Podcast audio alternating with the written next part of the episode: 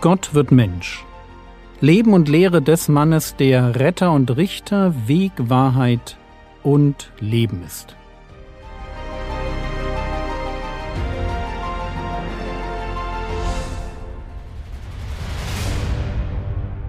Episode 64 Johannes der Täufer Teil 6 Johannes der Täufer warnt seine Landsleute, vor allem die religiöse Elite davor, das mit der Buße nicht ernst zu nehmen. Leider passiert genau das. Gott richtet sein Volk. Lasst mich euch aus der Kirchengeschichte des Eusebius, geschrieben Ende drittes, Anfang viertes Jahrhundert nach Christus, Lasst mich euch vorlesen, was damals geschah. Als endlich die Kirchengemeinde in Jerusalem, in einer Offenbarung, die ihren Führern geworden war, die Weissagung erhalten hatte, noch vor dem Kriege die Stadt zu verlassen und sich in einer Stadt Pereas namens Pella niederzulassen, und als sodann die Christgläubigen von Jerusalem weggezogen waren und die heiligen Männer die königliche Hauptstadt der Juden und ganz Judäa völlig geräumt hatten, da brach das Strafgericht Gottes über die Juden wegen der vielen Freveltaten, die sie an Christus und seinen Aposteln begangen hatten, herein und vertilgte gänzlich dieses Geschlecht der Gottlosen aus der Menschengeschichte. Wie viel Elend über das ganze Volk damals überall hereinstürzte, wie vor allem die Bewohner von Judäa in äußerste Not gerieten, wie viele Tausende von militärpflichtigen Männern samt ihren Weibern und Kindern durch Schwert, Hunger und tausenderlei andere Todesarten zugrunde gingen, wie zahlreich und verschiedenartig die Belagerungen jüdischer Städte waren, wie furchtbar, ja über alle Maßen furchtbar die Erlebnisse derer waren, welche sich nach Jerusalem selbst geflüchtet hatten, weil sie die Hauptstadt für eine sehr feste Burg hielten, wie der Krieg im Ganzen in allen seinen Teilen verlief, wie schließlich der von den Propheten verheißene Greuel der Verwüstung, in dem seit alter Zeit berühmten Gottestempel selbst sich verwirklichte, sofern dieser vollständig zerstört und ganz und gar durch Feuer vernichtet wurde. Dies kann jeder, der will, in der von Josephus geschriebenen Geschichte im Einzelnen nachlesen. Die Axt war an die Wurzel der Bäume gelegt, und jeder Baum, der nicht gute Frucht bringt, das ist der Buße würdige Früchte, wird abgehauen und ins Feuer geworfen.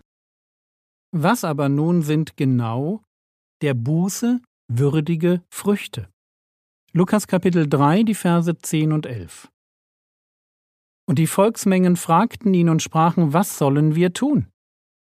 Er aber antwortete und sprach zu ihnen, Wer zwei Unterkleider hat, gebe dem ab, der keins hat und wer Speise hat, tue ebenso. In Vers 8 heißt es, bringt nun der Buße würdige Früchte. Jetzt fragen die Volksmengen nach, was sollen wir denn tun? Und Johannes wird ihnen in Form von drei Beispielen antworten, was sie tun sollen. Beispiel Nummer eins: Wer zwei Unterkleider hat, gebe dem ab, der keins hat, und wer Speise hat, tue ebenso. Frage Ist das ein Gebot, das wir als Christen halten sollten? Antwort Ja und Nein. Nein, weil hier spricht Johannes der Täufer, nicht unser Herr Jesus. Und Johannes gehört zum alten Bund. Das, was er sagt, repräsentiert eher das Denken des mosaischen Gesetzes als das Denken des Reiches Gottes. Aber, und deshalb ja, wir sollten das Gebot halten. Johannes wendet hier nur an, was auch uns an anderer Stelle durch den Herrn Jesus und seine Apostel geboten wurde. Und zwar geboten wurde, wenn sie davon sprechen, dass wir unseren Nächsten lieben sollen wie uns selbst. Hören wir dazu Johannes, den Apostel. 1. Johannes 3, die Verse 16 bis 18. Hieran haben wir die Liebe erkannt, dass er für uns sein Leben hingegeben hat. Auch wir sind schuldig, für die Brüder das Leben hinzugeben. Wer aber irdischen Besitz hat und sieht seinen Bruder Mangel leiden und verschließt sein Herz vor ihm, wie bleibt die Liebe Gottes in ihm? Kinder, lasst uns nicht lieben mit Worten, noch mit der Zunge, sondern in Tat und Wahrheit. Das klingt doch ganz nach, wer zwei Unterkleider hat, gebe dem ab, der keins hat und wer Speise hat, tue ebenso, oder? Und Jakobus fügt an, Jakobus 2, Vers 8, Wenn ihr wirklich das königliche Gesetz, du sollst deinen Nächsten lieben wie dich selbst, nach der Schrift erfüllt, so tut ihr recht. Er schreibt das, um dann wenig später zu erklären, wie sinnlos es ist, wenn man Geschwister in Not mit Worten abspeist, ihnen aber nicht praktisch hilft. Jakobus 2, die Verse 15 und 16. Wenn aber ein Bruder oder eine Schwester dürftig gekleidet ist und der täglichen Nahrung entbehrt, aber jemand unter euch spricht zu ihnen, geht hin in Frieden, wärmt euch und sättigt euch. Ihr gebt ihnen aber nicht das für den Leib Notwendige. Was nützt es? Es nützt eben nichts. Wenn wir das königliche Gesetz erfüllen wollen, dann müssen wir praktisch helfen und nicht nur mit frommen Floskeln. Der Buße würdige Frucht lässt uns den Geldbeutel öffnen, lässt uns den Besitz teilen, die Not der Geschwister als unsere Not begreifen. Oder schaut euch das Verhalten der Christen in Mazedonien an. Die sind selbst arm, aber sie legen für die ihnen unbekannten Geschwister in Jerusalem zusammen, denen es noch schlechter geht. Und Paulus nimmt sie, die armen Mazedonier, als Vorbild für die wohlhabenderen Korinther.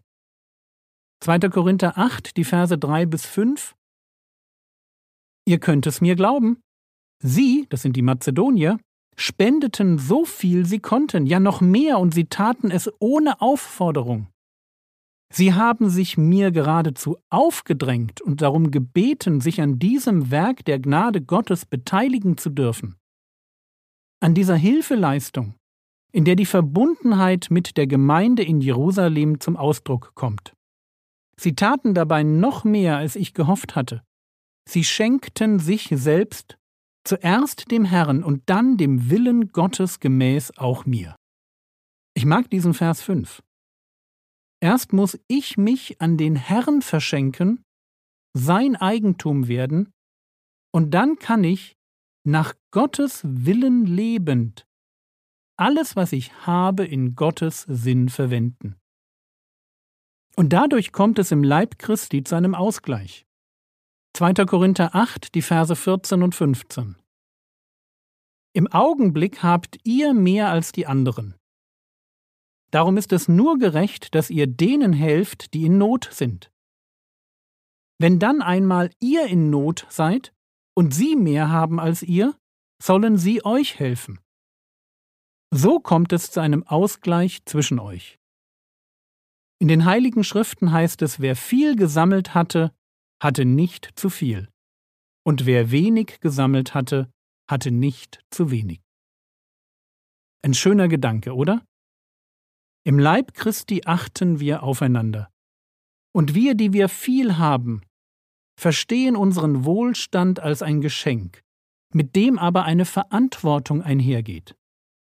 Eine Verantwortung, die Paulus so beschreibt, den Reichen gebiete, Gutes zu tun, reich zu sein in guten Werken, freigebig zu sein, mitteilsam.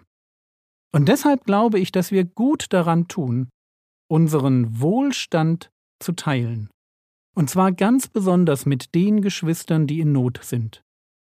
Und zwar als Ausdruck der Echtheit unserer Buße.